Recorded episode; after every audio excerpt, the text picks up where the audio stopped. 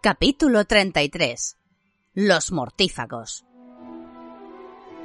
Voldemort apartó la vista de Harry y empezó a examinar su propio cuerpo. Las manos eran como grandes arañas blancas. Con los largos dedos se acarició el pecho, los brazos, la cara. Los rojos ojos, cuyas pupilas eran alargadas como las de un gato, refulgían en la oscuridad. Levantó las manos y flexionó los dedos con expresión embelesada y exultante. No hizo el menor caso de Colagusano, que se retorcía sangrando por el suelo, ni de la enorme serpiente que otra vez había aparecido y daba vueltas alrededor de Harry, emitiendo sutiles silbidos. Voldemort deslizó una de aquellas manos de dedos anormalmente largos en un bolsillo de la túnica y sacó una varita mágica. También la acarició suavemente y luego la levantó y apuntó con ella a Colagusano, que se elevó en el aire y fue a estrellarse contra la tumba a la que Harry estaba atado. Cayó a sus pies y quedó allí, desmadejado y llorando. Voldemort volvió hacia Harry sus ojos rojos y soltó una risa sin alegría, fría y aguda. La túnica de Colagusano tenía manchas sanguinolentas, pues éste se había envuelto con ella el muñón del brazo. Señor, rogó con voz ahogada. Señor, me prometisteis ¡Me prometisteis! Levanta el brazo, dijo Voldemort con desgana.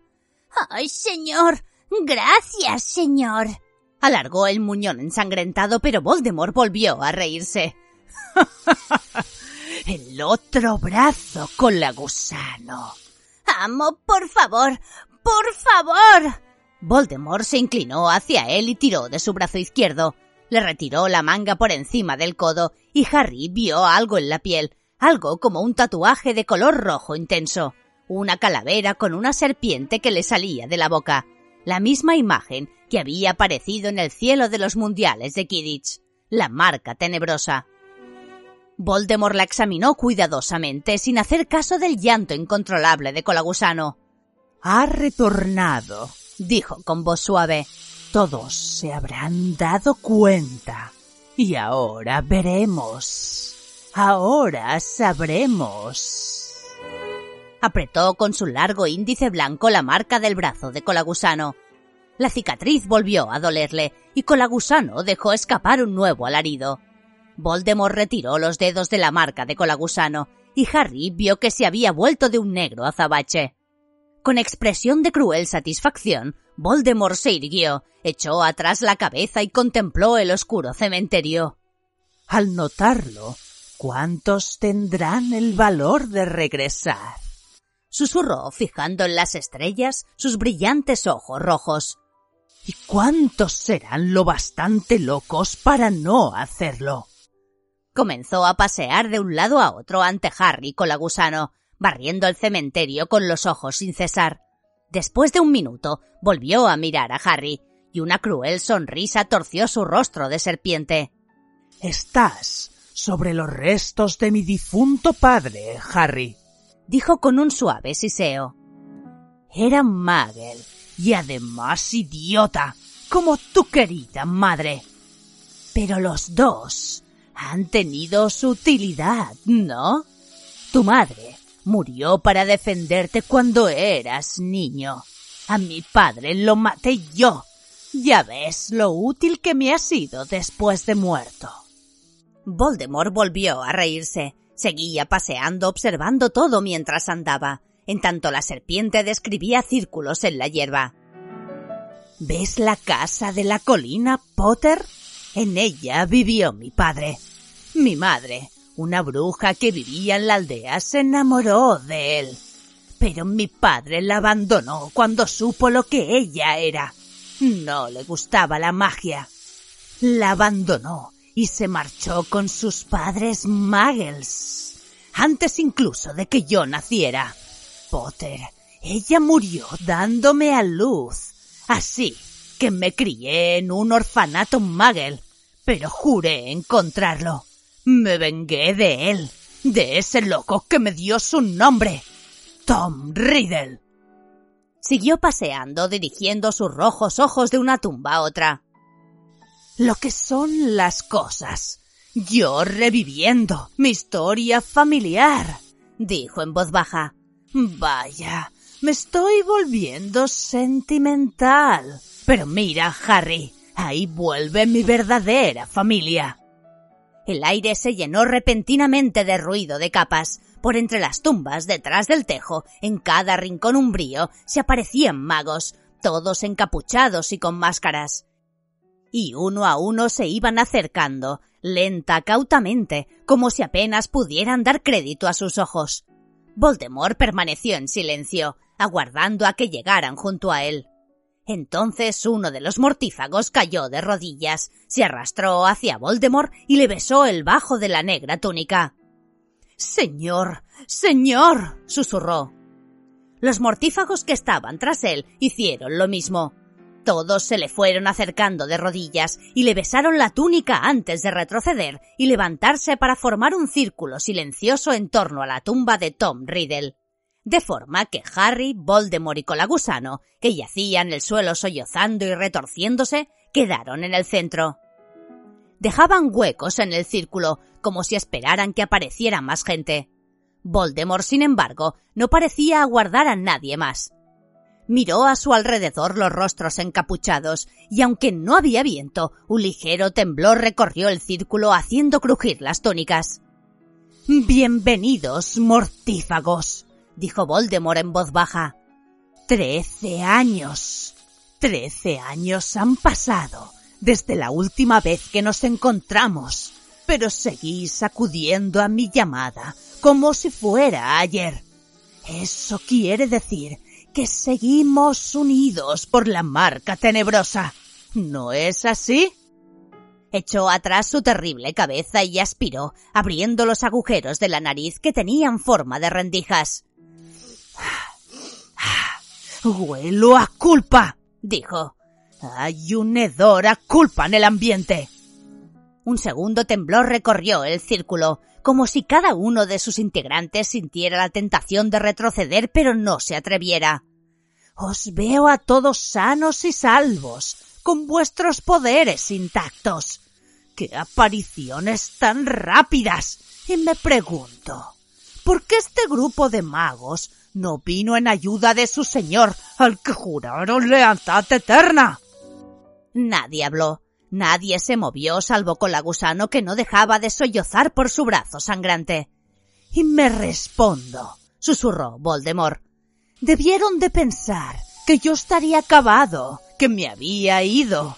Volvieron ante mis enemigos, adujeron que habían actuado por inocencia, por ignorancia, por encantamiento.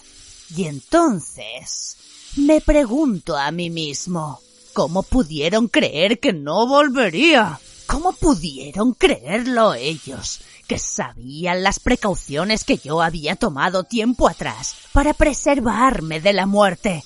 ¿Cómo pudieron creerlo ellos? Que habían sido testigos de mi poder en los tiempos en que era más poderoso que ningún otro mago vivo. Y me respondo. Quizá creyeron que existía alguien aún más fuerte, Alguien capaz de derrotar incluso a Lord Voldemort. Tal vez ahora son fieles a ese alguien. Tal vez a ese paladín de la gente común, de los sangre sucia y de los muggles. ¿Albus Dumbledore? A la mención del nombre de Dumbledore, los integrantes del círculo se agitaron, y algunos negaron con la cabeza o murmuraron algo. Voldemort no les hizo caso. Me resulta decepcionante. Lo confieso. Me siento decepcionado. Uno de los hombres avanzó hacia Voldemort, rompiendo el círculo. Temblando de pies a cabeza, cayó a sus pies. ¡Amo! gritó. Perdóname, señor. Perdónanos a todos. Voldemort rompió a reír. Levantó la varita. ¡Crucio! El mortífago que estaba en el suelo se retorció y gritó. Harry pensó que los aullidos llegarían a las casas vecinas. ¡Que venga la policía! pensó desesperado. Cualquiera, quien sea. Voldemort levantó la varita. El mortífago torturado yacía en el suelo, jadeando. Levántate, Avery, dijo Voldemort con suavidad. Levántate. ¿Ruegas clemencia? Yo no tengo clemencia. Yo no olvido. Trece largos años. Te exigiré que me pagues por esos trece años antes de perdonarte. Colagusano ya ha pagado parte de su deuda. ¿No es así, Colagusano? Bajó la vista hacia este, que seguía sollozando. No volviste a mí por lealtad, sino por miedo a tus antiguos amigos. Mereces el dolor. Colagusano, lo sabes, ¿verdad? Sí, señor, gimió Colagusano. Por favor, señor, por favor. Aún así, me ayudaste a recuperar mi cuerpo, dijo fríamente Voldemort mirándolo sollozar en la hierba. Aunque eres inútil y traicionero, me ayudaste. Y Lord Voldemort recompensa a los que lo ayudan. Volvió a levantar la varita e hizo con ella una floritura en el aire. Un rayo de lo que parecía plata derretida salió brillando de ella, sin forma durante un momento. Adquirió luego la de una brillante mano humana, de color semejante a la luz de la luna, que descendió y se adhirió a la muñeca sangrante de Colagusano. Los sollozos de éste se detuvieron de pronto, Respirando irregular y entrecortadamente, levantó la cabeza y contempló la mano de plata como si no pudiera creerlo. Se había unido al brazo limpiamente, sin señales, como si se hubiera puesto un guante resplandeciente. Flexionó los brillantes dedos y luego, temblando, cogió del suelo una pequeña ramita seca y la estrujó hasta convertirla en polvo.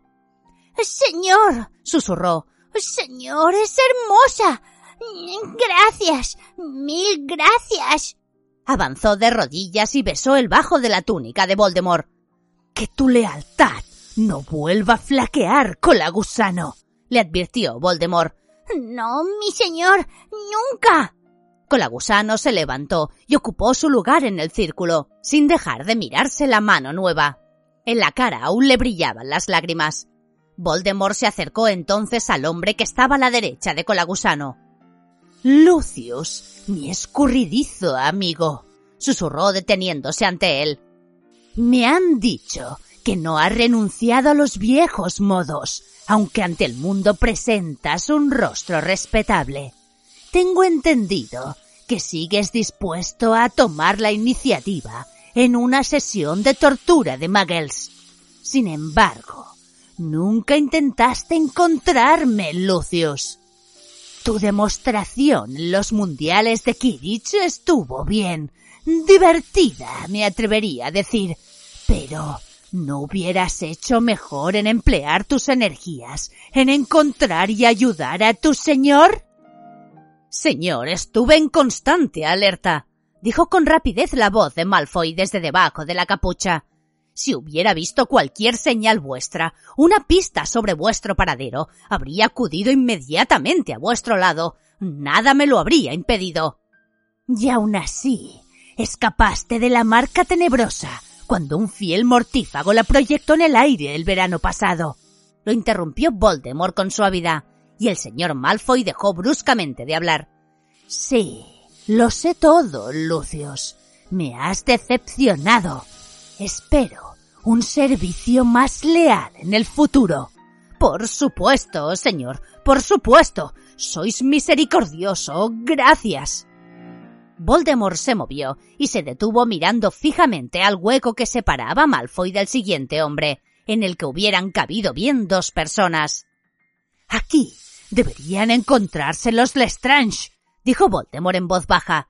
Pero están en Azkaban, sepultados en vida fueron fieles. Prefirieron Azkaban a renunciar a mí.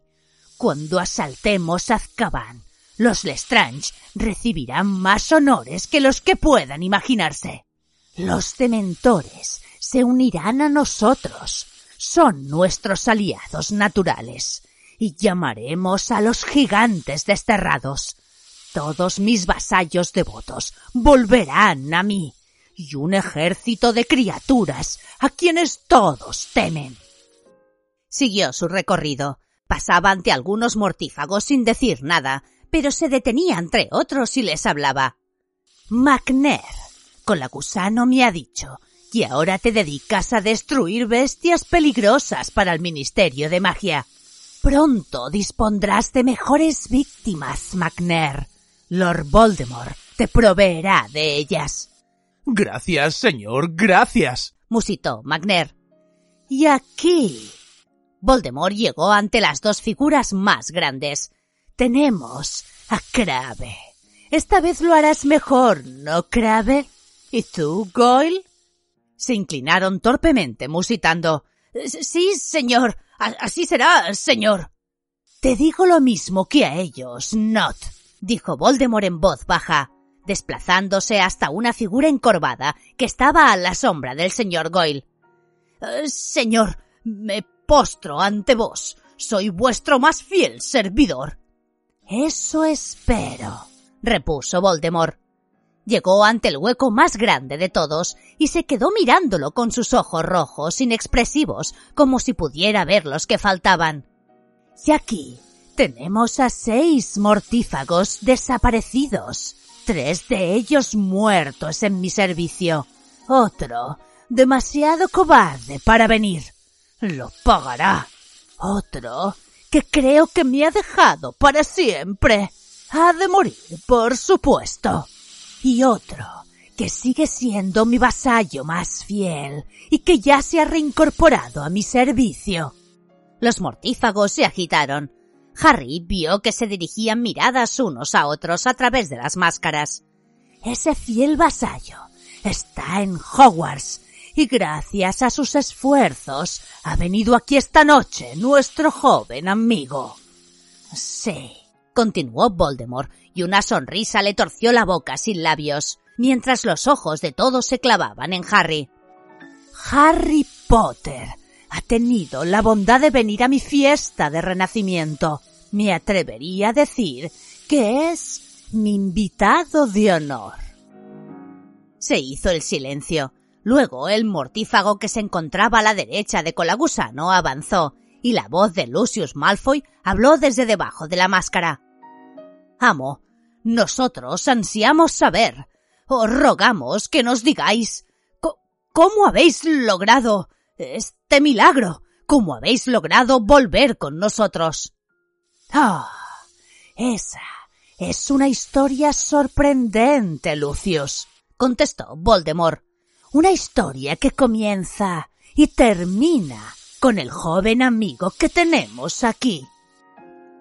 Se acercó a Harry con desgana, y ambos fueron entonces el centro de atención. La serpiente seguía dando vueltas alrededor de Harry. Naturalmente.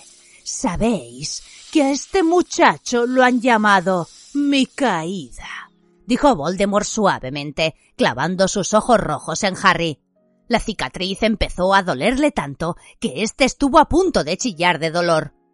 Todos sabéis que la noche en que perdí mis poderes y mi cuerpo había querido matarlo. Su madre murió para salvarlo y sin saberlo fue para él un escudo que yo no había previsto. No pude tocarlo. Voldemort levantó uno de sus largos dedos blancos y lo puso muy cerca de la mejilla de Harry. Su madre dejó en él las huellas de su sacrificio. Eso es magia antigua. Tendría que haberlo recordado. No me explico cómo lo pasé por alto, pero no importa. Ahora sí que puedo tocarlo. Harry sintió el contacto de la fría yema del dedo largo y blanco y creyó que la cabeza le iba a estallar de dolor. Voldemort rió suavemente en su oído. Luego retiró el dedo y siguió dirigiéndose a los mortífagos. Me equivoqué, amigos. Lo admito. Mi maldición fue desviada por el loco sacrificio de la mujer y rebotó contra mí. ¡Ah! Un dolor por encima de lo imaginable, amigos. Nada hubiera podido prepararme para soportarlo.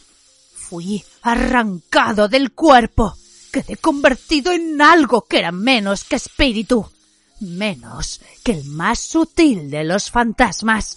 Y, sin embargo, seguía vivo. Lo que fui entonces, ni siquiera yo lo sé. Yo que he ido más lejos que nadie en el camino hacia la inmortalidad. Vosotros conocéis mi meta, conquistar la muerte. Y entonces fui puesto a prueba y resultó que alguno de mis experimentos funcionó bien, porque no llegué a morir, aunque la maldición debiera haberme matado. No obstante, quedé tan desprovisto de poder como la más débil criatura viva, y sin ningún recurso que me ayudara, porque no tenía cuerpo, y cualquier hechizo que pudiera haberme ayudado requería la utilización de una varita. Solo recuerdo que me obligué a mí mismo a existir sin desfallecer. Me establecí en un lugar alejado, en un bosque, y esperé. Sin duda, alguno de mis fieles mortífagos trataría de encontrarme. Alguno de ellos vendría y practicaría la magia que yo no podía para devolverme un cuerpo. Pero esperé en vano. Un estremecimiento recorrió de nuevo el círculo de los mortífagos. Voldemort dejó que aquel estremecimiento creciera horriblemente antes de continuar. Solo conservaba uno de mis poderes, el de ocupar los cuerpos de otros. Pero no me atrevía a ir a donde hubiera abundancia de humanos, porque sabía que los aurores seguían buscándome por el extranjero. En ocasiones habité el cuerpo de animales. Por supuesto, las serpientes fueron mis preferidos, pero en ellos no estaba mucho mejor que siendo puro espíritu, porque sus cuerpos son poco aptos para realizar magia. Y además, mi posesión de ellos les acortaba la vida. Ninguno duró mucho. Luego, hace cuatro años, encontré algo que parecía asegurarme el retorno. Un mago joven y confiado vagaba por el camino del bosque que había convertido en mi hogar. Era la oportunidad con la que había estado soñando. Ah, se trataba de un profesor del colegio de Dumbledore. Fue fácil doblegarlo a mi voluntad. Me trajo de vuelta a este país y después de un tiempo ocupé su cuerpo para vigilarlo de cerca mientras cumplía mis órdenes. Pero el plan falló. No logré robar la piedra filosofal.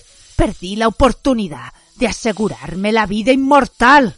Una vez más, Harry Potter frustró mi intento. Volvió a hacerse el silencio. Nada se movía, ni siquiera las hojas del tejo.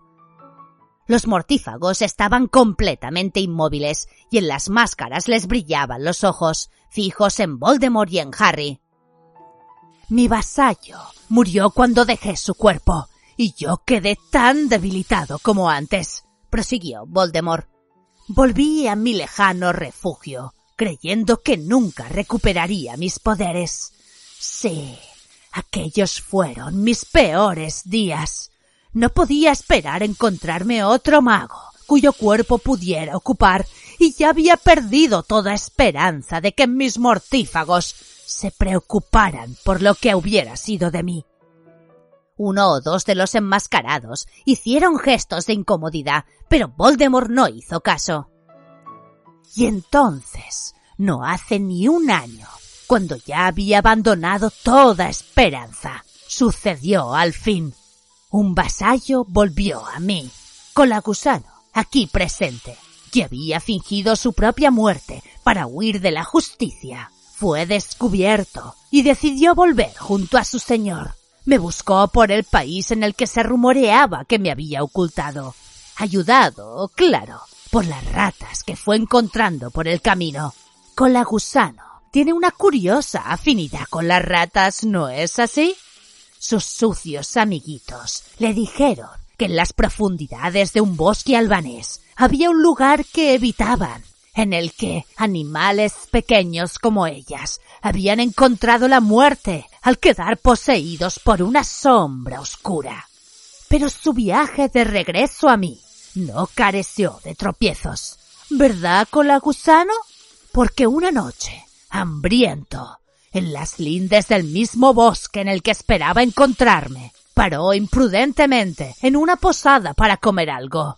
Y... Ah, ¿A quién dirías que encontró allí?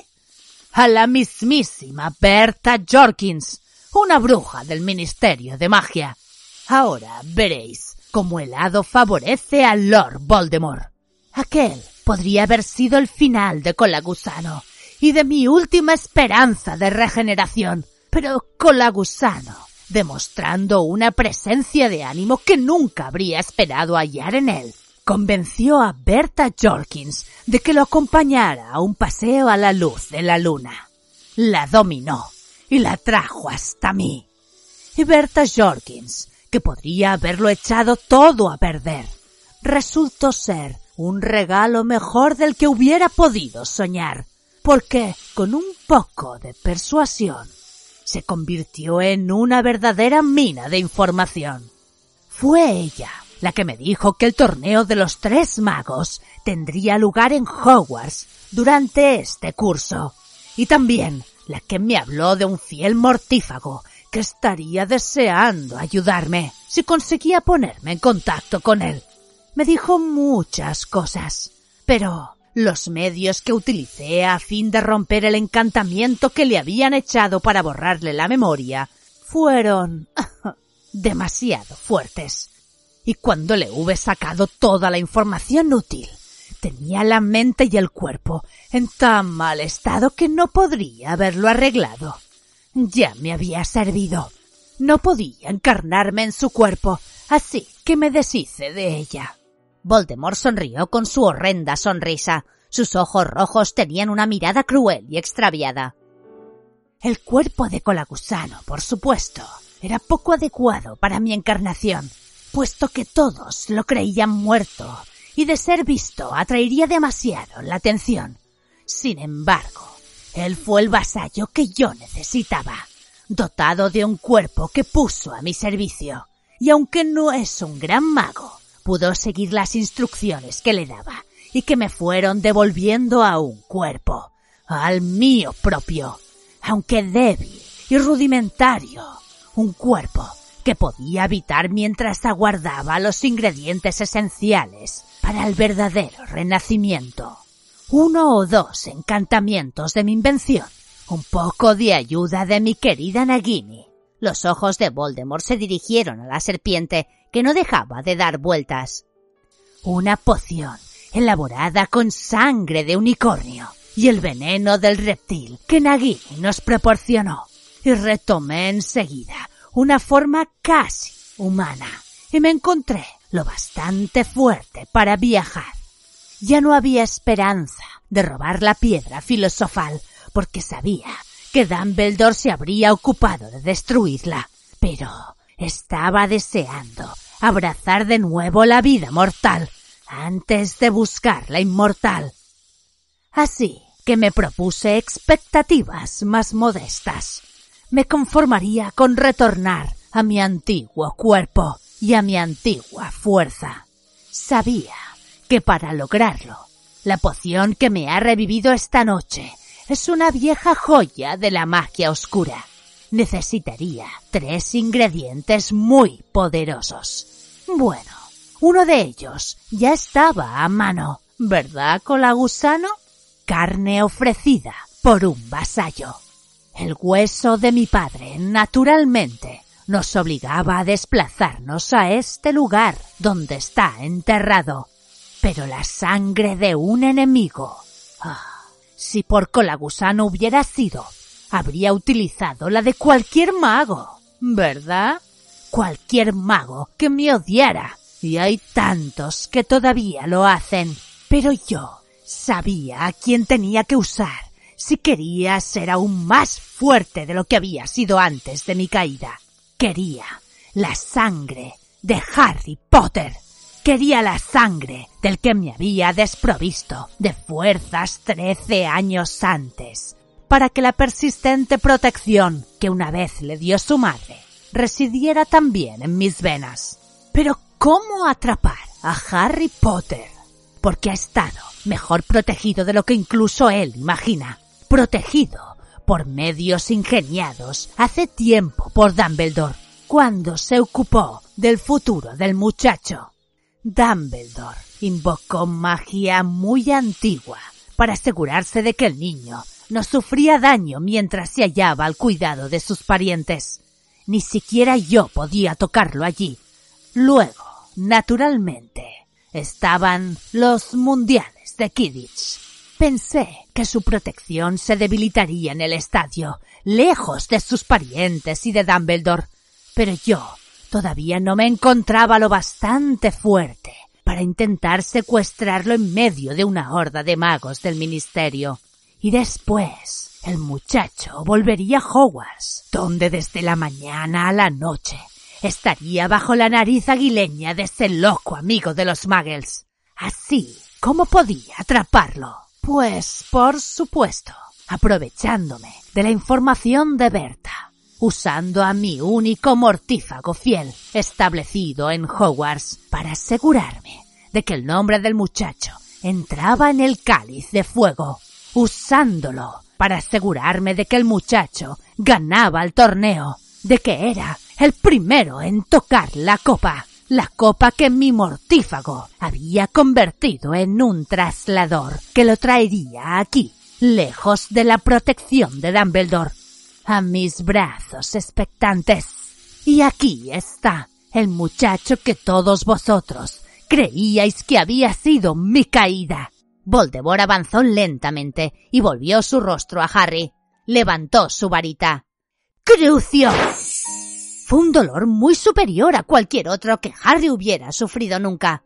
Los huesos le ardieron, la cabeza parecía que se le iba a partir por la cicatriz, los ojos le daban vueltas como locos, deseó que terminara perder el conocimiento o morir.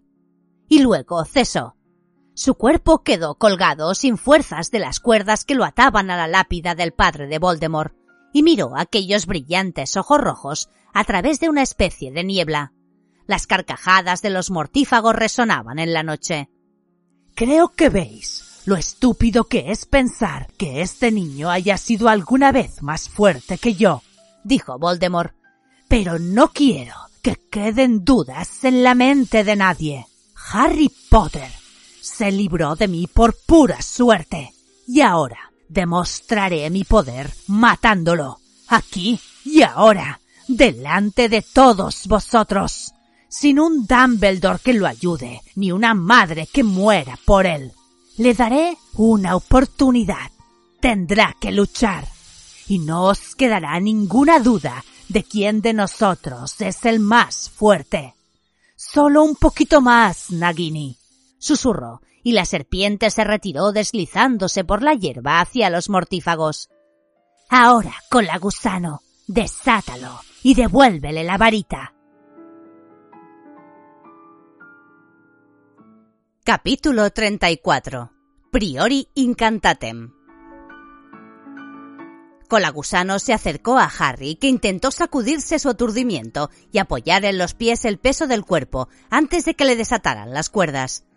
Colagusano levantó su nueva mano plateada, le sacó la bola de tela de la boca y luego, de un solo golpe, cortó todas las ataduras que sujetaban a Harry a la lápida. Durante una fracción de segundo, Harry podía haber pensado en huir, pero la pierna herida le temblaba y los mortífagos cerraban filas, tapando los huecos de los que faltaban y formando un cerco más apretado en torno a Voldemort y él. Colagusano se dirigió hacia el lugar en el que yacía el cuerpo de Cedric y regresó con la varita de Harry, que le puso con brusquedad en la mano sin mirarlo, para volver luego a ocupar su sitio en el círculo de mortífagos. ¿Te han dado clases de duelo, Harry Potter? preguntó Voldemort con voz melosa. Sus rojos ojos brillaban a través de la oscuridad. Aquellas palabras le hicieron recordar a Harry, como si se tratara de una vida anterior, el club de duelo al que había asistido brevemente en Hogwarts dos años antes. Todo cuanto había aprendido en él era el encantamiento de desarme, Expelliarmus. ¿Y qué utilidad podría tener quitarle la varita a Voldemort si es que conseguía hacerlo, cuando estaba rodeado de mortífagos y serían por lo menos treinta contra uno? Nunca había aprendido nada que fuera adecuado para aquel momento. Sabía que se iba a enfrentar a aquello contra lo que siempre lo había prevenido Moody, la maldición Navada Kedabra, que no se podía interceptar. Y Voldemort tenía razón. Aquella vez su madre no se encontraba allí para morir por él. Estaba completamente desprotegido. Saludémonos con una inclinación, Harry, dijo Voldemort agachándose un poco, pero sin dejar de presentar a Harry su cara de serpiente. Vamos, hay que comportarse como caballeros. A Dumbledore le gustaría que hicieras gala de tus buenos modales. Inclínate ante la muerte, Harry. Los mortífagos volvieron a reírse. La boca sin labios de Voldemort se contorsionó en una sonrisa. Harry no se inclinó. No iba a permitir que Voldemort se burlara de él antes de matarlo. No iba a darle esa satisfacción. He dicho que te inclines, repitió Voldemort alzando la varita. Harry sintió que su columna vertebral se curvaba como empujada firmemente por una mano enorme e invisible, y los mortífagos rieron más que antes. Muy bien, dijo Voldemort con voz suave, y cuando levantó la varita, la presión que empujaba a Harry hacia abajo desapareció. Ahora, da la cara como un hombre, tieso y orgulloso, como murió tu padre.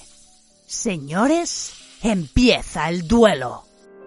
Voldemort levantó la varita una vez más, y antes de que Harry pudiera hacer nada para defenderse, recibió de nuevo el impacto de la maldición Cruciatus. El dolor fue tan intenso, tan devastador, que olvidó dónde estaba. Era como si cuchillos candentes le horadaran cada centímetro de la piel, y la cabeza le fuera a estallar de dolor. Gritó más fuerte de lo que había gritado en su vida. Y luego todo cesó. Harry se dio la vuelta y con dificultad se puso en pie. Temblaba tan incontrolablemente como Colagusano después de cortarse la mano. En su tambaleo llegó hasta el muro de mortífagos que lo empujaron hacia Voldemort.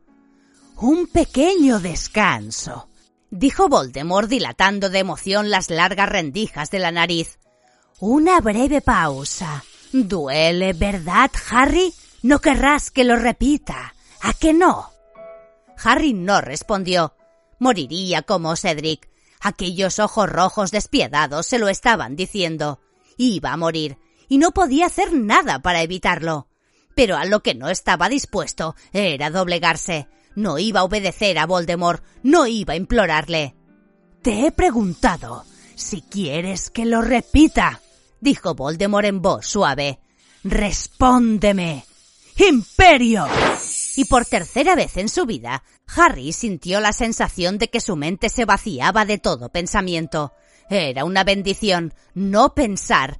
Era como flotar, como soñar. Di simplemente no, por piedad, di no, por piedad. Simplemente dilo. No lo haré. Dijo otra vez más fuerte desde la parte de atrás de la cabeza. No responderé. Di no por piedad.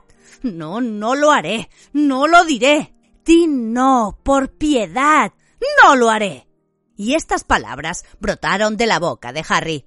Retumbaron en el cementerio y la somnolencia desapareció tan de repente como si le hubieran echado un jarro de agua fría. Pero regresaron inmediatamente los dolores que la maldición Cruciatus le había dejado en todo el cuerpo y la conciencia del lugar y la situación en que se encontraba. ¿No lo harás? dijo Voldemort en voz baja, y los mortífagos no se rieron aquella vez. No dirás no, por piedad. Harry, la obediencia es una virtud que me gustaría enseñarte antes de matarte. Tal vez con otra pequeña dosis de dolor. Voldemort levantó la varita, pero aquella vez Harry estaba listo.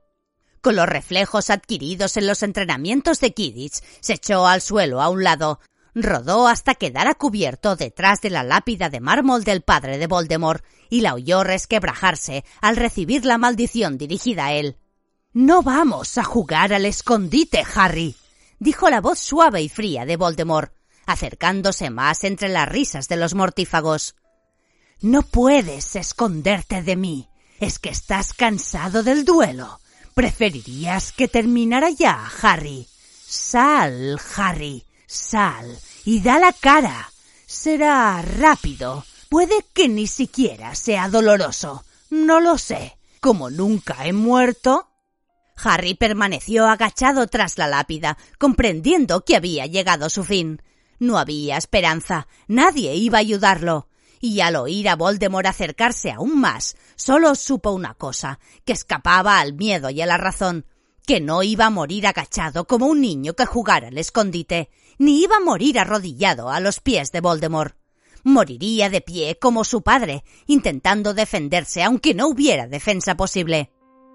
Antes de que Voldemort asomara la cabeza de serpiente por el otro lado de la lápida, Harry se había levantado, agarraba firmemente la varita con una mano, la blandía ante él y se abalanzaba al encuentro de Voldemort para enfrentarse con él cara a cara.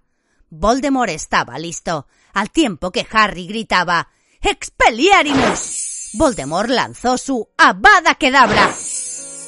De la varita de Voldemort brotó un chorro de luz verde en el preciso momento en que de la de Harry salía un rayo de luz roja y ambos rayos se encontraron en medio del aire. Repentinamente, la varita de Harry empezó a vibrar como si la recorriera una descarga eléctrica. La mano se le había agarrotado y no había podido soltarla aunque hubiera querido.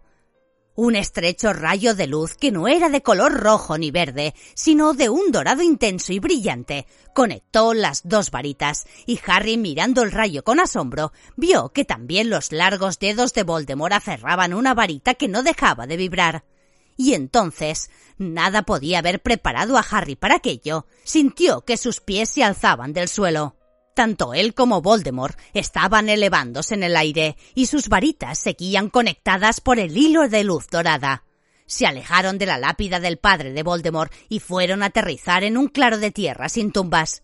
Los mortífagos gritaban pidiéndole instrucciones a Voldemort, mientras, seguidos por la serpiente, volvían a reunirse y a formar el círculo en torno a ellos. Algunos sacaron las varitas.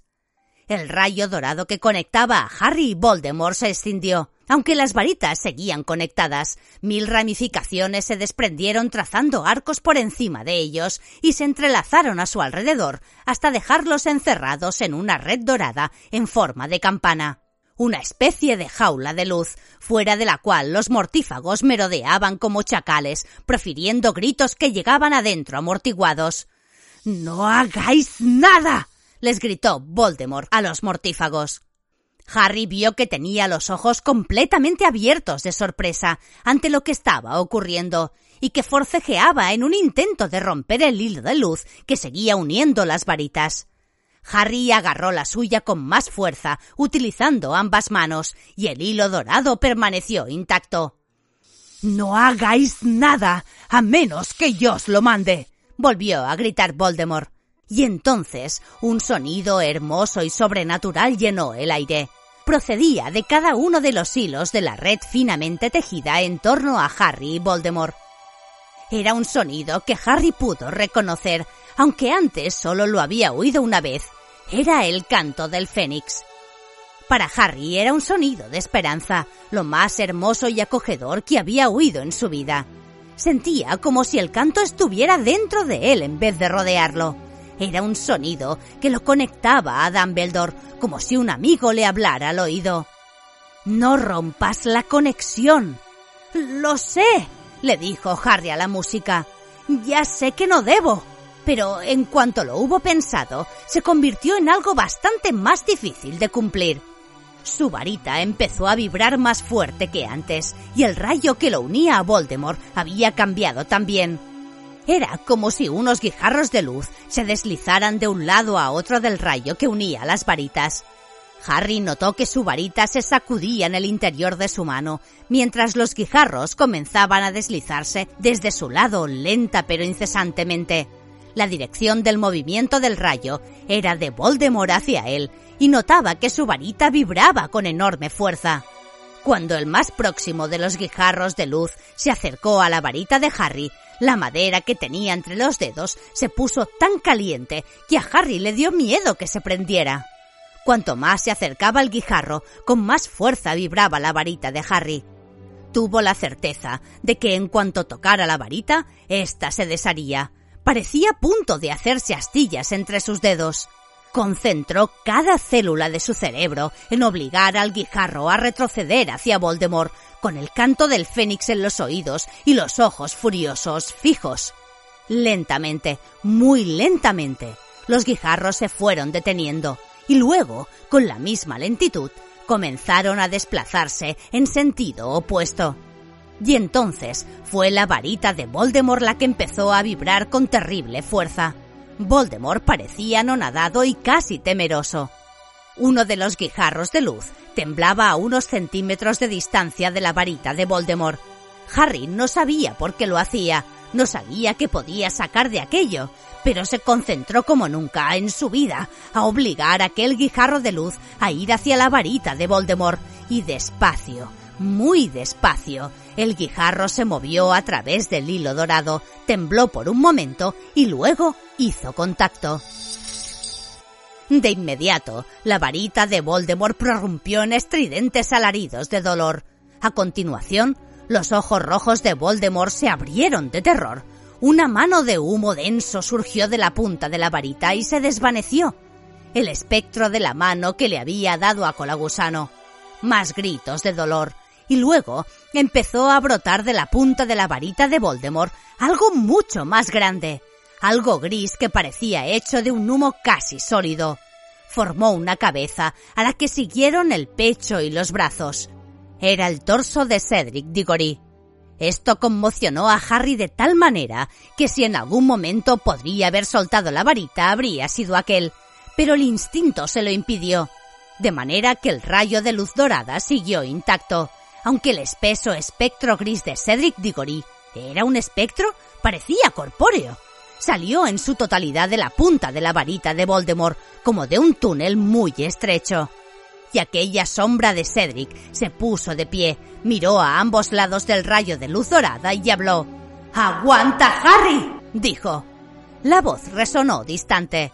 Harry miró a Voldemort que contemplaba atónito la escena, con los ojos abiertos como platos. Aquello lo había cogido tan de sorpresa como a Harry. Este oyó los apagados gritos de terror de los mortífagos que rondaban fuera de la campana dorada surgieron nuevos gritos de dolor de la varita y luego algo más brotó de la punta, la densa sombra de una segunda cabeza, rápidamente seguida de los brazos y el torso.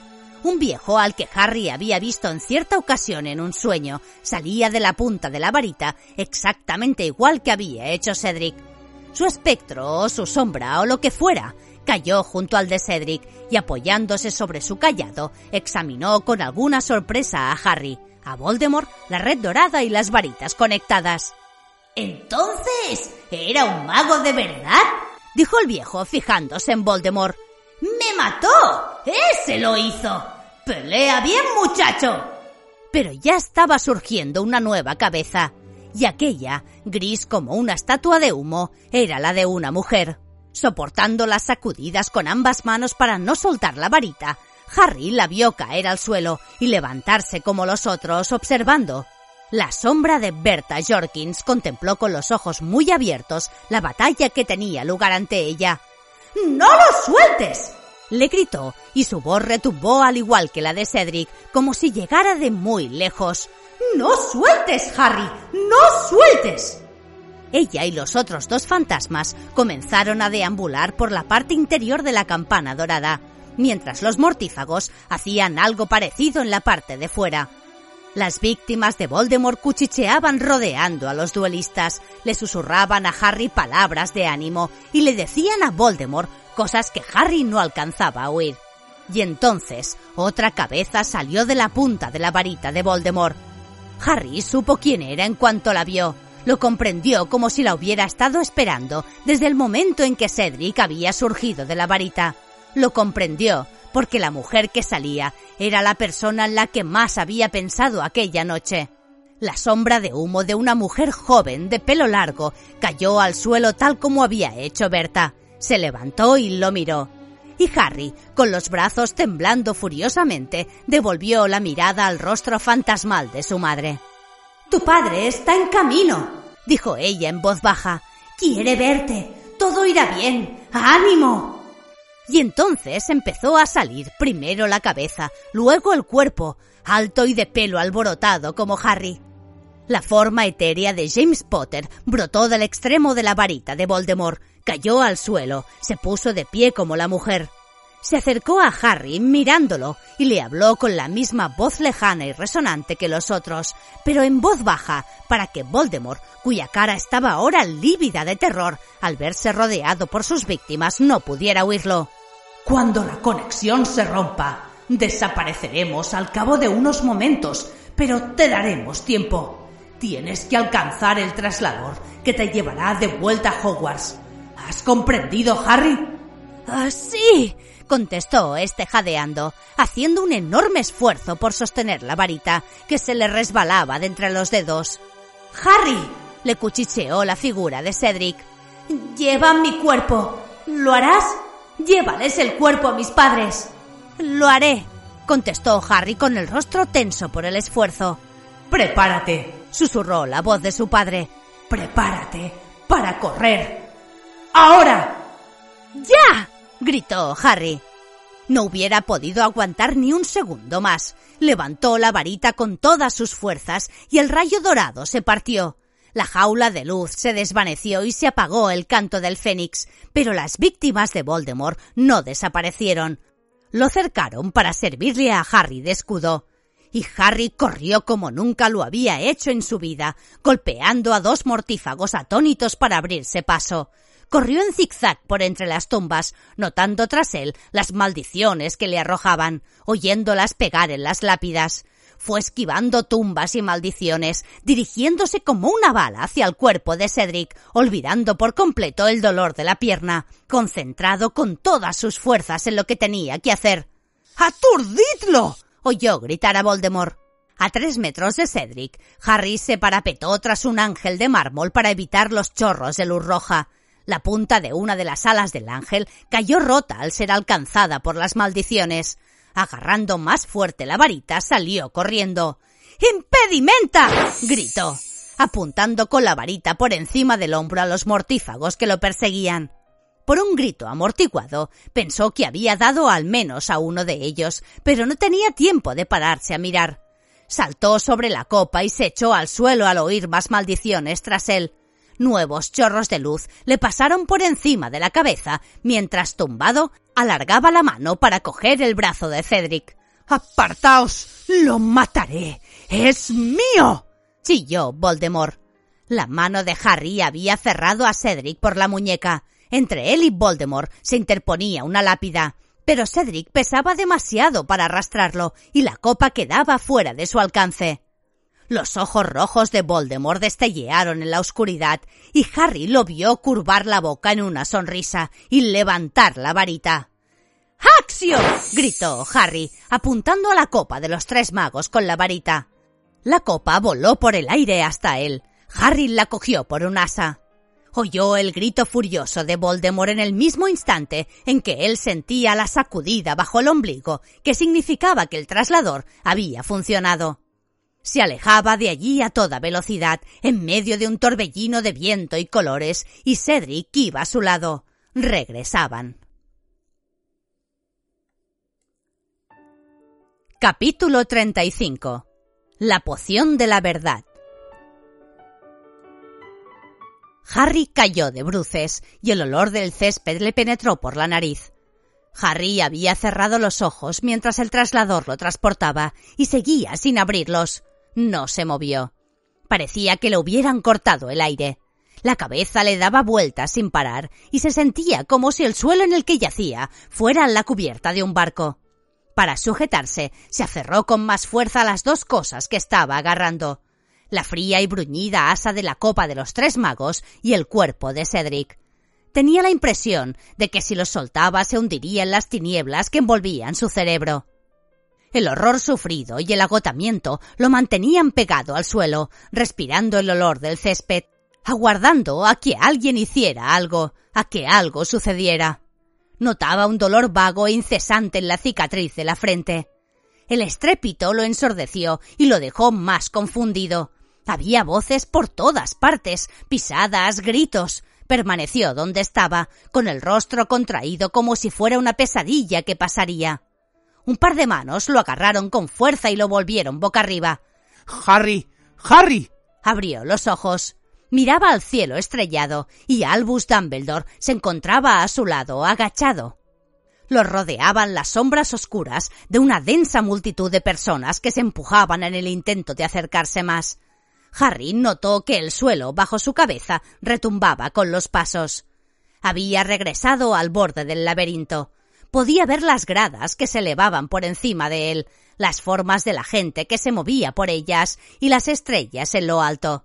Harry soltó la copa, pero agarró a Cedric aún con más fuerza. Levantó la mano que le quedaba libre y cogió la muñeca de Dumbledore, cuyo rostro se desenfocaba por momentos. ¡Ha retornado! susurró Harry. ¡Ha retornado! ¡Voldemort!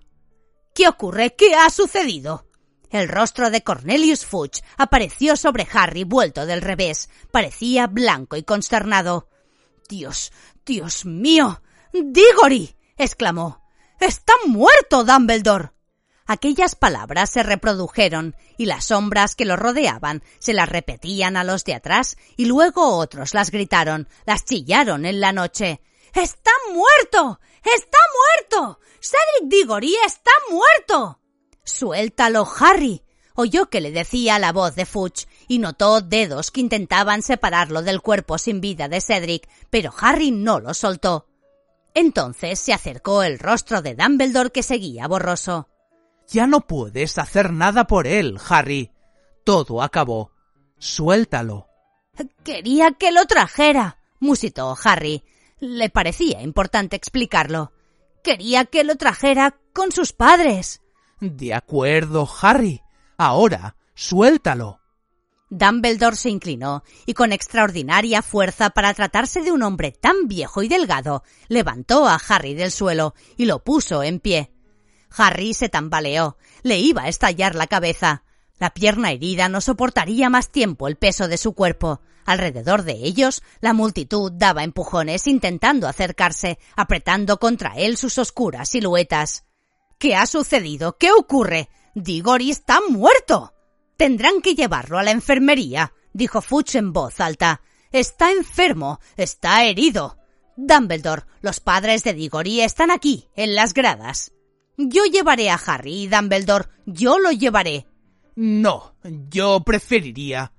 Amos Diggory viene corriendo, Dumbledore, viene para acá. ¿No crees que tendrías que decirle antes de que vea? Quédate aquí, Harry. Había chicas que gritaban y lloraban histéricas. La escena vaciló ante los ojos de Harry. Ya ha pasado, hijo. Vamos, te llevaré a la enfermería. Dumbledore me dijo que me quedara, objetó Harry. La cicatriz de la frente lo hacía sentirse a punto de vomitar. Las imágenes se le emborronaban aún más que antes. Tienes que acostarte. Vamos, ven y alguien más alto y más fuerte que Harry empezó a llevarlo, tirando de él por entre la aterrorizada multitud. Harry oía chillidos y gritos ahogados mientras el hombre se abría camino por entre ellos, llevándolo al castillo. Cruzaron la explanada y dejaron atrás el lago con el barco de Durmstrang. Harry ya no oía más que la pesada respiración del hombre que lo ayudaba a caminar. ¿Qué ha ocurrido, Harry? Le preguntó el hombre al fin, ayudándolo a subir la pequeña escalinata de piedra. Era ojo loco Moody. La copa era un traslador, explicó mientras atravesaban el vestíbulo. Nos dejó en un cementerio y Voldemort estaba allí. Lord Voldemort. Iban subiendo por la escalinata de mármol. ¿Que el señor tenebroso estaba allí? ¿Y qué ocurrió entonces? Mató a Cedric. Lo mataron. ¿Y luego? Avanzaban por el corredor. Con una poción recuperó su cuerpo. ¿El señor tenebroso ha recuperado su cuerpo? ¿Ha retornado? Y llegaron los mortífagos, y luego nos batimos. ¿Que te batiste con el señor tenebroso? Me escapé. La varita. Hizo algo sorprendente. Vi a mis padres. Salieron de su varita. Pasa, Harry, aquí. Siéntate. Ahora estarás bien. Bébete esto. Harry oyó que una llave hurgaba en la cerradura y se encontró una taza en las manos. Bébetelo, te sentirás mejor. Vamos a ver, Harry, quiero que me cuentes todo lo que ocurrió exactamente. Moody lo ayudó a tragar la bebida. Harry tosió por el ardor que la pimienta le dejó en la garganta. El despacho de Moody y el propio Moody aparecieron entonces mucho más claros a sus ojos. Estaba tan pálido como Fudge y tenía ambos ojos fijos sin parpadear en el rostro de Harry. Ha retornado Voldemort, Harry. ¿Estás seguro? ¿Cómo lo hizo? Cogió algo de la tumba de su padre, algo de colagusano y algo mío, dijo Harry. Su cabeza se aclaraba. La cicatriz ya no le dolía tanto.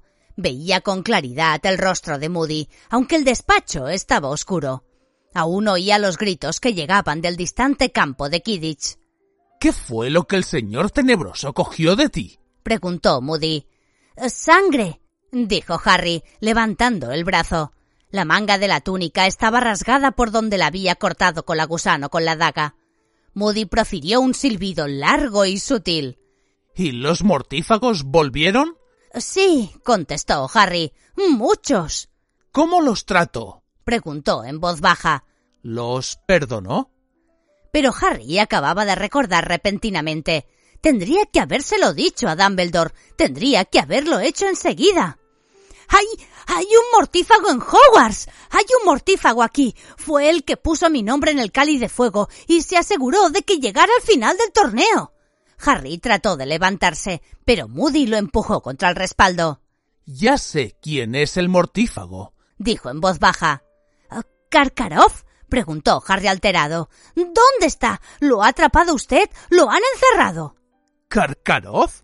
repitió Moody riendo de forma extraña. Karkaroff ha huido esta noche, al notar que la marca tenebrosa le escocía en el brazo. Traicionó a demasiados fieles seguidores del Señor Tenebroso para volver a verlos. Pero dudo que vaya lejos. El Señor Tenebroso sabe cómo encontrar a sus enemigos. Karkaroff se ha ido. Ha escapado. Pero entonces no fue él el que puso mi nombre en el cáliz. No, dijo Moody despacio. No fue él. Fui yo. Harry lo oyó, pero no lo creyó. No, usted no lo hizo, replicó. Usted no lo hizo, no pudo hacerlo. Te aseguro que sí, afirmó Moody, y su ojo mágico giró hasta fijarse en la puerta. Harry comprendió que se estaba asegurando de que no hubiera nadie al otro lado. Al mismo tiempo, Moody sacó la varita y apuntó a Harry con ella. Entonces, ¿los perdonó? A los mortífagos que quedaron en libertad, los que se libraron de Azkaban. ¿Qué? Harry miró la varita con que Moody le apuntaba. Era una broma pesada, sin duda. Te he preguntado, repitió Moody en voz baja. Si él perdonó a esa escoria que no se preocupó por buscarlo. Esos cobardes traidores que ni siquiera afrontaron Azkaban por él. Esos apestosos desleales e inútiles que tuvieron el suficiente valor para hacer el idiota en los mundiales de Kidditch, pero huyeron a la vista de la marca tenebrosa que yo hice aparecer en el cielo. ¿Qué usted? ¿Qué está diciendo? Ya te lo expliqué, Harry, ya te lo expliqué. Si hay algo que odio en este mundo, es a los mortífagos que han quedado en libertad. Le dieron la espalda a mi señor cuando más los necesitaba. Esperaba que los castigara, que los torturara. Dime que les ha hecho algo, Harry. La cara de Moody se iluminó de pronto con una sonrisa demente. Dime que reconoció que yo, solo yo le he permanecido leal y dispuesto a arriesgarlo todo para entregarle lo que él más deseaba. A ti. Usted no lo hizo. No puede ser. ¿Quién puso tu nombre en el cáliz de fuego en representación de un nuevo colegio? Yo. ¿Quién espantó a todo aquel que pudiera hacerte daño o impedirte ganar el torneo? Yo. ¿Quién animó a Hagrid a que te mostrara los dragones? Yo. ¿Quién te ayudó a ver la única forma de derrotar al dragón? Yo. El ojo mágico de Moody dejó de vigilar la puerta. Estaba fijo en Harry. Su boca torcida sonrió más malignamente que nunca. No fue fácil, Harry, guiarte por todas esas pruebas sin levantar sospechas. He necesitado toda mi astucia para que no se pudiera descubrir mi mano en tu éxito. Si lo hubieras conseguido todo demasiado fácilmente, Dumbledore habría sospechado. Lo importante era que llegaras al laberinto a ser posible bien situado. Luego, sabía que podía librarme de los otros campeones y despejarte el camino, pero también tuve que enfrentarme a tu estupidez. La segunda prueba. Ah, ahí fue cuando tuve más miedo de que fracasaras. Estaba muy atento a ti, Potter. Sabía que no habías descifrado el enigma del huevo, así que tenía que darte otra pista. No fue usted, dijo Harry con voz ronca. Fue Cedric el que me dio la pista. ¿Y quién le dijo a Cedric que lo abriera debajo del agua? Yo. Sabía que te pasaría la información. La gente decente es muy fácil de manipular, Potter. Estaba seguro de que Cedric querría devolverte el favor de haberte dicho lo de los dragones y así fue. Pero incluso entonces, Potter, incluso entonces parecía muy probable que fracasaras. Yo no te quitaba el ojo de encima. Todas aquellas horas en la biblioteca, ¿no te diste cuenta de que el libro que necesitabas lo tenías en el dormitorio? Yo lo hice llegar hasta allí muy pronto. Se lo di a ese Longbottom, ¿no lo recuerdas? Las plantas acuáticas mágicas del Mediterráneo y sus propiedades. Ese libro te habría explicado todo lo que necesitabas saber sobre las branquialgas. Suponía que le pedirías ayuda a todo el mundo. Ah, Longbottom te lo habría explicado al instante, pero no lo hiciste. No lo hiciste. Tienes una vena de orgullo y autosuficiencia que podría haberlo arruinado todo. ¿Qué podía hacer? Pasarte información por medio de otra boca inocente. Me habías dicho en el baile de Navidad que un elfo doméstico llamado Dobby te había hecho un regalo.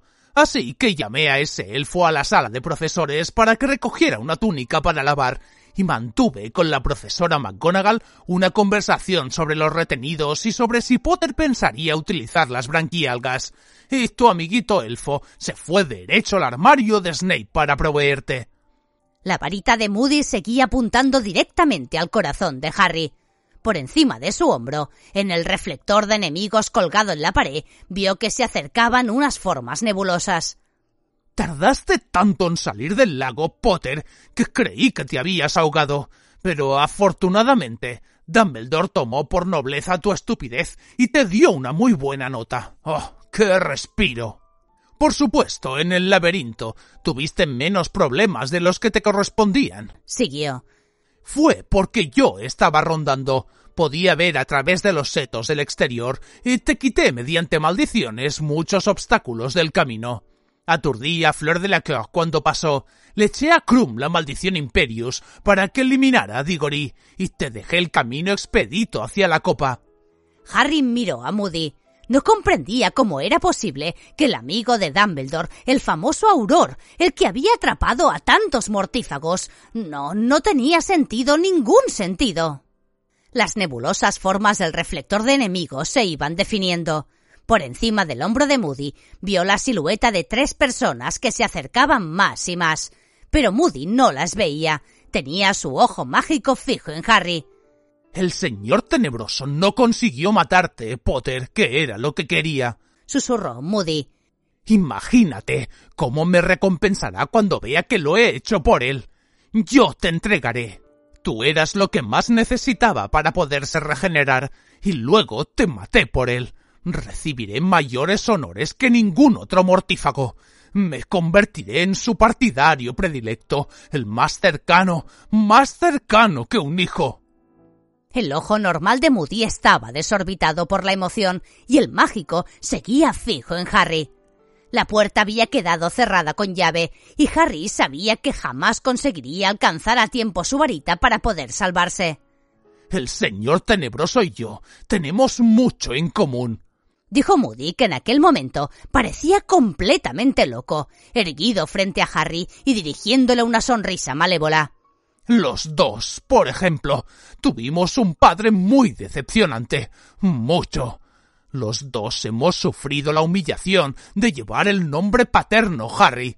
y los dos gozamos del placer, del enorme placer de matar a nuestro padre para asegurar el ascenso imparable de la Orden Tenebrosa. Usted está loco. exclamó Harry sin poder contenerse.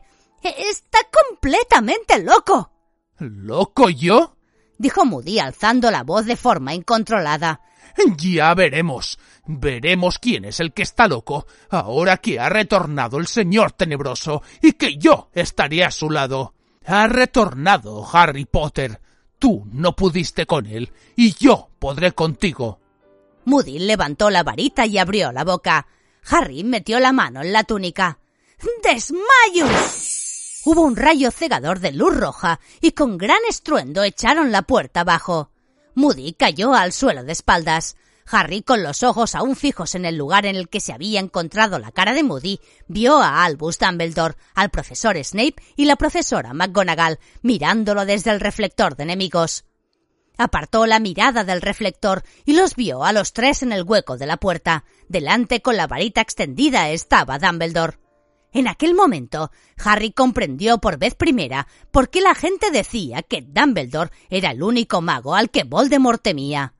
La expresión de su rostro al observar el cuerpo inerte de Ojo Loco Moody era más temible de lo que Harry hubiera podido imaginar.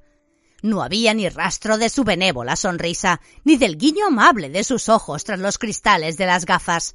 Solo había fría cólera en cada arruga de la cara. Irradiaba una fuerza similar a la de una hoguera. Entró en el despacho, puso un pie debajo del cuerpo caído de Moody y le dio la vuelta para verle la cara. Snape lo seguía, mirando el reflector de enemigos, en el que todavía resultaba visible su propia cara. Dirigió una mirada feroz al despacho. La profesora McGonagall fue directamente hasta Harry. Vamos, Potter, susurró. Tenía crispada la fina línea de los labios, como si estuviera a punto de llorar. Ven conmigo a la enfermería. No, dijo Dumbledore bruscamente. Tendría que ir, Dumbledore. Míralo. Ya ha pasado bastante por esta noche. Quiero que se quede Minerva, porque tiene que comprender. La comprensión es el primer paso para la aceptación, y solo aceptando puede recuperarse. Tiene que saber quién lo ha lanzado a la terrible experiencia que ha padecido esta noche y por qué lo ha hecho. Moody, dijo Harry. Seguía sin poder creerlo. ¿Cómo puede haber sido Moody? Este no es Alastor Moody, explicó Dumbledore en voz baja. Tú no has visto nunca a Alastor Moody. El verdadero Moody no te habría apartado de mi vista después de lo ocurrido esta noche. En cuanto te cogió, lo comprendí y os seguí. Dumbledore se inclinó sobre el cuerpo desmayado de Moody y metió una mano en la túnica. Sacó la petaca y un llavero. Entonces se volvió hacia Snape y la profesora McGonagall. Severus, por favor, Ve a buscar la poción de la verdad más fuerte que tengas y luego baja a las cocinas y trae una alfina doméstica que se llama Winky. Minerva, sé tan amable de ir a la cabaña de Hagrid donde encontrarás un perro grande y negro sentado en la huerta de las calabazas. Lleva al perro a mi despacho, dile que no tardaré en ir y luego vuelve aquí.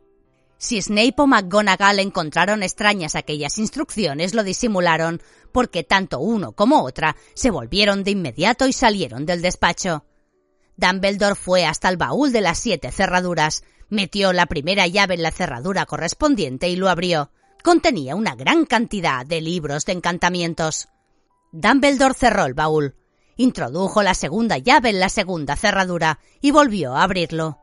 Los libros habían desaparecido y lo que contenía el baúl era un gran surtido de chipatoscopios rotos, algunos pergaminos y plumas, y lo que parecía una capa invisible que en aquel momento era de color plateado. Harry observó, pasmado, cómo Dumbledore metía la tercera, la cuarta, la quinta y la sexta llaves en sus respectivas cerraduras, y volvía a abrir el baúl para revelar en cada ocasión diferentes contenidos. Luego introdujo la séptima llave, levantó la tapa y Harry soltó un grito de sorpresa. Había una especie de pozo, una cámara subterránea en cuyo suelo, a unos tres metros de profundidad, se hallaba el verdadero ojo loco Moody, según parecía profundamente dormido, flaco y desnutrido. Le faltaba la pata de palo. La cuenca que albergaba su ojo mágico estaba vacía bajo el párpado, y en su pelo entrecano había muchas zonas ralas. Atónito, Harry pasó la vista del Moody que dormía en el baúl al Moody inconsciente que yacía en el suelo del despacho. Dumbledore se metió en el baúl, se descolgó y cayó suavemente junto al Moody dormido. Se inclinó sobre él. Está desmayado, controlado por la maldición Imperius y se encuentra muy débil, dijo. Naturalmente, necesitaba conservarlo vivo. Harry, échame la capa del impostor. Alastor está helado. Tendrá que verlo la señora Pomfrey, pero creo que no se halla en peligro inminente. Harry hizo lo que le pedía. Dumbledore cubrió a Moody con la capa asegurándose de que lo tapaba bien y volvió a salir del baúl. Luego cogió la petaca que estaba sobre el escritorio, desenroscó el tapón y la puso boca abajo. Un líquido espeso y pegajoso salpicó al caer al suelo. Poción multijugos, Harry, explicó Dumbledore. Ya ves qué simple y brillante, porque Moody jamás bebe si no es de la petaca, todo el mundo lo sabe. Por supuesto, el impostor necesitaba tener a mano al verdadero Moody para poder seguir elaborando la poción. Mira el pelo. Dumbledore observó al Moody del baúl. El impostor se lo ha estado cortando todo el año. ¿Ves dónde le falta? Pero me imagino que con la emoción de la noche, nuestro falso Moody podría haberse olvidado de tomarla con la frecuencia necesaria, a la hora, cada hora. Ya veremos. Dumbledore apartó la silla del escritorio y se sentó en ella, con los ojos fijos en el Moody inconsciente tendido en el suelo. Harry también lo miraba. Pasaron en silencio unos minutos. Luego, ante los propios ojos de Harry, la cara del hombre del suelo comenzó a cambiar. Se borraron las cicatrices, la piel se le alisó, la nariz quedó completa y se achicó. La larga mata de pelo entrecano pareció hundirse en el cuero cabelludo y volverse de color paja. De pronto, con un golpe sordo, se desprendió la pata de palo por el crecimiento de una pierna de carne. Al segundo siguiente, el ojo mágico saltó de la cara, reemplazado por un ojo natural, y rodó por el suelo, girando en todas direcciones. Harry vio tendido ante él un hombre de piel clara, algo pecoso, con una mata de pelo rubio. Supo quién era. Lo había visto en el pensadero de Dumbledore, intentando convencer de su inocencia al señor Crouch mientras se lo llevaba una escolta de dementores, pero ya tenía arrugas en el contorno de los ojos y parecía mucho mayor. Se oyeron pasos apresurados en el corredor. Snape volvía llevando a Winky. La profesora McGonagall iba justo detrás. ¡Crouch! exclamó Snape, deteniéndose en seco en el hueco de la puerta. ¡Barty Crouch! ¡Cielo santo! dijo la profesora McGonagall, parándose y observando al hombre que yacía en el suelo. A los pies de Snape, sucia, desaliñada, Winky también lo miraba. Abrió completamente la boca para dejar escapar un grito que les horadó los oídos. ¡Amo Barty! ¡Amo Barty! ¿Qué está haciendo aquí? Se lanzó al pecho del joven. ¡Usted lo ha matado! ¡Usted lo ha matado! ¡Ha matado al hijo del amo! Solo está desmayado, Winky, explicó Dumbledore. Hazte a un lado, por favor. ¿Has traído la poción, Severus? Snape le entregó a Dumbledore un frasquito de cristal que contenía un líquido totalmente incoloro, el suero de la verdad con el que había amenazado en clase a Harry.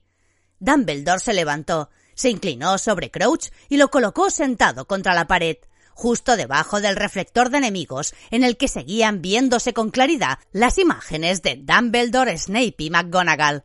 Winky seguía de rodillas, temblando, con las manos en la cara. Dumbledore le abrió al hombre la boca y echó dentro tres gotas. Luego le apuntó al pecho con la varita y ordenó ¡Enervate! El hijo de Crouch abrió los ojos. Tenía la cara laxa y la mirada perdida. Dumbledore se arrodilló ante él, de forma que sus rostros quedaron a la misma altura. ¿Me oye? le preguntó Dumbledore en voz baja. El hombre parpadeó. Sí, respondió. Me gustaría que nos explicara, dijo Dumbledore con suavidad. ¿Cómo ha llegado usted aquí? ¿Cómo se escapó de Azkaban? Crouch tomó aliento y comenzó a hablar con una voz apagada y carente de expresión.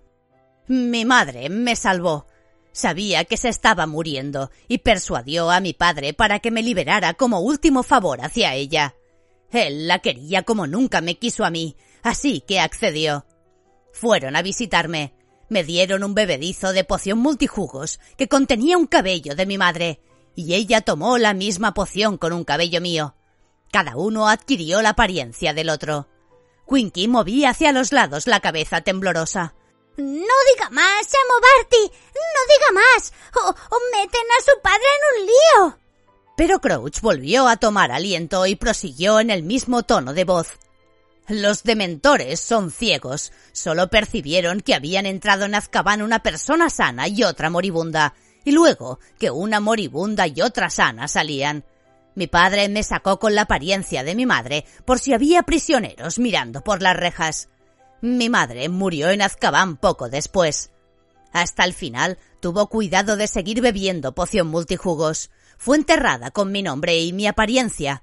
Todos creyeron que era yo parpadeó. ¿Y qué hizo su padre con usted cuando lo tuvo en casa? Representó la muerte de mi madre. Fue un funeral sencillo, privado. La tumba está vacía. Nuestra alfina doméstica me cuidó hasta que me sané. Luego mi padre tuvo que ocultarme y controlarme. Usó una buena cantidad de encantamientos para mantenerme sometido. Cuando recobré las fuerzas, solo pensé en encontrar otra vez a mi señor y volver a su servicio. ¿Qué hizo su padre para someterlo? Quiso saber Dumbledore. Utilizó la maldición Imperius. Estuve bajo su control. Me obligó a llevar día y noche una capa invisible. Nuestra alfina doméstica siempre estaba conmigo. Era mi guardiana y protectora. Me compadecía. Persuadió a mi padre para que me hiciera de vez en cuando algún regalo, premios por mi buen comportamiento. ¡Amo Barty! ¡Amo Barty! dijo Winky por entre las manos, sollozando. No debería decir más, o tendremos problemas. ¿No descubrió nadie que usted seguía vivo? preguntó Dumbledore. ¿No lo supo nadie aparte de su padre y la elfina? Sí, una bruja del departamento de mi padre, Berta Jorkins. Llegó a casa con unos papeles para que mi padre los firmara. Mi padre no estaba en aquel momento, así que Winky la hizo pasar y volvió a la cocina, donde me encontraba yo. Pero Berta Jorkins nos oyó hablar y escuchó a escondidas. Entendió lo suficiente para comprender quién se escondía bajo la capa invisible. Cuando mi padre volvió a casa, ella se le enfrentó. Para que olvidara lo que había averiguado, le tuvo que echar un encantamiento desmemorizante muy fuerte, demasiado fuerte, según mi padre. Le dañó la memoria para siempre. ¿Quién le mandó meter las narices en los asuntos de mi amo? sollozó Winky. ¿Por qué no nos dejó en paz? Hábleme de los mundiales de Kidditch, pidió Dumbledore. Winky convenció a mi padre de que me llevara. Necesitó meses para persuadirlo. Hacía años que yo no salía de casa. Había sido un forofo del Kidditch. Déjelo ir, le rogaba ella. Puede ir con su capa invisible. Podrá ver el partido y le dará el aire por una vez. Le dijo que era lo que hubiera querido mi madre. Le dijo que ella había muerto para darme la libertad, que no me había salvado para darme una vida de preso. Al final accedió. Fue cuidadosamente planeado. Mi padre nos condujo a Winky y a mí a la tribuna principal bastante temprano. Winky diría que le estaba guardando un asiento a mi padre. Yo me sentaría en él invisible. Tendríamos que salir cuando todo el mundo hubiera abandonado la tribuna principal. Todo el mundo creería que Winky se encontraba sola. Pero Winky no sabía que yo recuperaba fuerzas. Empezaba a luchar contra la maldición Imperius de mi padre. Había momentos en que me liberaba de ella casi por completo. Aquel fue uno de esos momentos. Era como si despertara de un profundo sueño. Me encontré rodeado de gente en medio del partido y vi delante de mí una varita mágica que sobresalía del bolsillo de un muchacho. No me habían dejado tocar una varita desde antes de Azkaban. La robé. Winky no se enteró. Tiene terror a las alturas y se había tapado la cara. ¡Amo Barty! ¡Es usted muy malo! le reprochó Winky. Las lágrimas se le escurrían entre los dedos. O sea que usted cogió la varita, dijo Dumbledore. ¿Qué hizo con ella? Volvimos a la tienda. Luego los oímos. Oímos a los mortífagos, los que no habían estado nunca en Azkaban, los que nunca habían sufrido por mi señor, los que le dieron la espalda, los que no fueron esclavizados como yo, los que estaban libres para buscarlo pero no lo hacían, los que se conformaban con divertirse a costa de los muggles. Me despertaron sus voces. Hacía años que no tenía la mente tan despejada como en aquel momento, y me sentía furioso. Con la varita en mi poder, quise castigarlos por su deslealtad. Mi padre había salido de la tienda para ir a defender a los muggles, y a Winky le daba miedo verme tan furioso, así que ella usó sus propias dotes mágicas para atarme a ella. Me sacó de la tienda y me llevó al bosque, lejos de los mortífagos. Traté de hacerla volver porque quería regresar al campamento. Quería enseñarles a los mortífagos lo que significaba la lealtad al Señor Tenebroso y castigarlos por no haberla observado. Con la varita que había robado, proyecté en el aire la marca tenebrosa. Llegaron los magos del ministerio, lanzando por todas partes sus encantamientos aturdidores. Uno de esos encantamientos se coló por entre los árboles hasta donde nos encontrábamos Wink y yo. Quedamos los dos desmayados y con las ataduras rotas por el rayo del encantamiento. Cuando descubrieron a Winky, mi padre comprendió que yo tenía que estar cerca. Me buscó entre los arbustos donde lo habían encontrado a ella y me halló echado en el suelo. Esperó a que se fueran los demás funcionarios. Me volvió a lanzar la maldición Imperius y me llevó de vuelta a casa. A Winky la despidió porque no había impedido que yo robara la varita y casi me deja también escapar. Winky exhaló un lamento de desesperación. Quedamos solos en casa, mi padre y yo. Y entonces... Entonces... La cabeza de Crouch dio un giro y una mueca de mente apareció en su rostro. Mi señor vino a buscarme. Llegó a casa una noche bastante tarde, en brazos de su vasallo, Colacusano. Había averiguado que yo seguía vivo, había apresado en Albania a Berta Jorkins, la había torturado y le había extraído mucha información. Ella le habló del torneo de los tres magos y de que Moody, el viejo Auror, iba a impartir clase en Hogwarts. Luego la torturó hasta romper el encantamiento desmemorizante que mi padre le había echado, y ella le contó que yo me había escapado de Azkaban y que mi padre me tenía preso para impedir que fuera a buscar a mi señor. Y de esa forma supo que yo seguía siéndole fiel, quizá más fiel que ningún otro. Mi señor trazó un plan basado en la información que Berta le había pasado. Me necesitaba. Llegó a casa cerca de medianoche. Mi padre abrió la puerta. Una sonrisa se extendió por el rostro de Crouch, como si recordara el momento más agradable de su vida. A través de los dedos de Winky podían verse sus ojos desorbitados. Estaba demasiado asustada para hablar. Fue muy rápido. Mi señor le echó a mi padre la maldición Imperius. A partir de ese momento, fue mi padre el preso, el controlado. Mi señor lo obligó a ir al trabajo como de costumbre y a seguir actuando como si nada hubiera ocurrido. Yo quedé liberado. Desperté.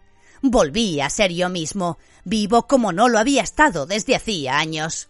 ¿Qué fue lo que Lord Voldemort le pidió que hiciera? Me preguntó si estaba listo para arriesgarlo todo por él. Y lo estaba. Ese era mi sueño, mi suprema ambición, servirle, probarme ante él. Me dijo que necesitaba situar en Hogwarts a un vasallo leal, un vasallo que hiciera pasar a Harry Potter todas las pruebas del torneo de los tres magos sin que se notara, un vasallo que no lo perdiera de vista, que se asegurara de que conseguía la copa, que convirtiera aquella copa en un traslador y capaz de llevar ante él a la primera persona que lo tocara. Pero antes. Necesitaba a Alastor Moody, dijo Albus Dumbledore. Le resplandecían los ojos azules, aunque la voz seguía impasible. Lo hicimos entre Colagusano y yo. De antemano habíamos preparado la poción multijugos. Fuimos a la casa. Moody se resistió, provocó un verdadero tumulto. Justo a tiempo conseguimos reducirlo, así que lo metimos en un compartimiento de su propio baúl mágico, le arrancamos unos pelos y lo echamos a la poción. Al beberla me convertí en su doble. Le cogí la pata de palo y el ojo, y ya estaba listo para vérmelas con Arthur Wesley, que llegó para arreglarlo todo con los muggles que habían oído el altercado. Cambié de sitio los contenedores de la basura y le dije a Wesley que había oído intrusos en el patio andando entre los contenedores. Luego guardé la ropa y los detectores de tenebrismo de Moody, los metí con él en el baúl y me vine a Hogwarts. Lo mantuve vivo y bajo la maldición Imperius porque quería poder hacerle preguntas para averiguar cosas de su pasado y aprender sus costumbres, con la intención de engañar incluso a Dumbledore. Además, necesitaba su pelo para la poción multijugos. Los demás ingredientes eran fáciles. La piel de serpiente arbórea africana la robé de las mazmorras. Cuando el profesor de pociones me encontró en su despacho, dije que tenía órdenes de registrarlo. ¿Y qué hizo Colagusano después de que atacaron ustedes a Moody? preguntó Dumbledore. Se volvió para seguir cuidando a mi señor en mi casa y vigilando a mi padre. Pero su padre escapó, observó Dumbledore. Sí, después de algún tiempo empezó a resistirse a la maldición Imperius tal como había hecho yo. Había momentos en los que se daba cuenta de lo que ocurría. Mi señor pensó que ya no era seguro dejar que mi padre saliera de casa, así que lo obligó a enviar cartas diciendo que estaba enfermo. Sin embargo, Colacusano fue un poco negligente y no lo vigiló bien, de forma que mi padre pudo escapar. Mi señor adivinó que se dirigía a Hogwarts. Efectivamente, el propósito de mi padre era contárselo todo a Dumbledore, confesar. Venía dispuesto a admitir que me había sacado de Azkaban. Mi señor me envió noticia de la fuga de mi padre, me dijo que lo detuviera costara lo que costara.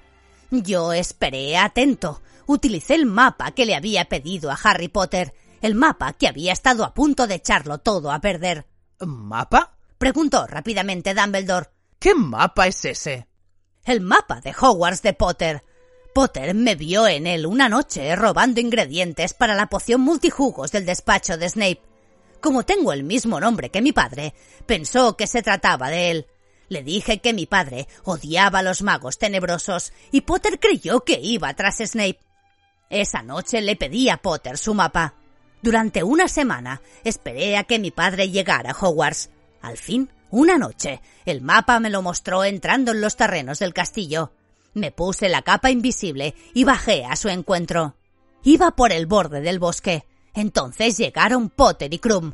Aguardé.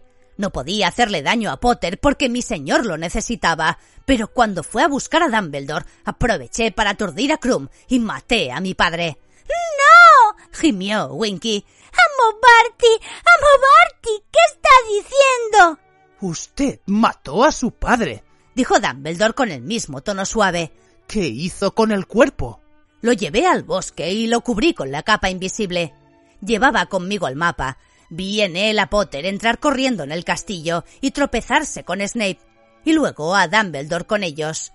Entonces Potter sacó del castillo a Dumbledore. Yo volví a salir del bosque, di un rodeo y fui a su encuentro como si llegara del castillo. Le dije a Dumbledore que Snape me había indicado a dónde iban. Dumbledore me pidió que fuera en busca de mi padre, así que volví junto al cadáver, miré el mapa y cuando todo el mundo se había ido, lo transformé en un hueso y lo enterré cubierto con la capa invisible en el trozo de tierra recién cavada delante de la cabaña de Hagrid. Entonces se hizo un silencio total, salvo por los continuados sollozos de Winky. Luego dijo Dumbledore. ¿Y esta noche? Me ofrecía llevar la copa del torneo al laberinto antes de la cena, musitó Barty Crouch. La transformé en un traslador. El plan de mi señor ha funcionado. Ha recobrado sus antiguos poderes y me cubrirá de más honores de los que pueda soñar un mago. La sonrisa demente volvió a transformar sus rasgos y la cabeza cayó inerte sobre un hombro mientras Winky sollozaba y se lamentaba a su lado.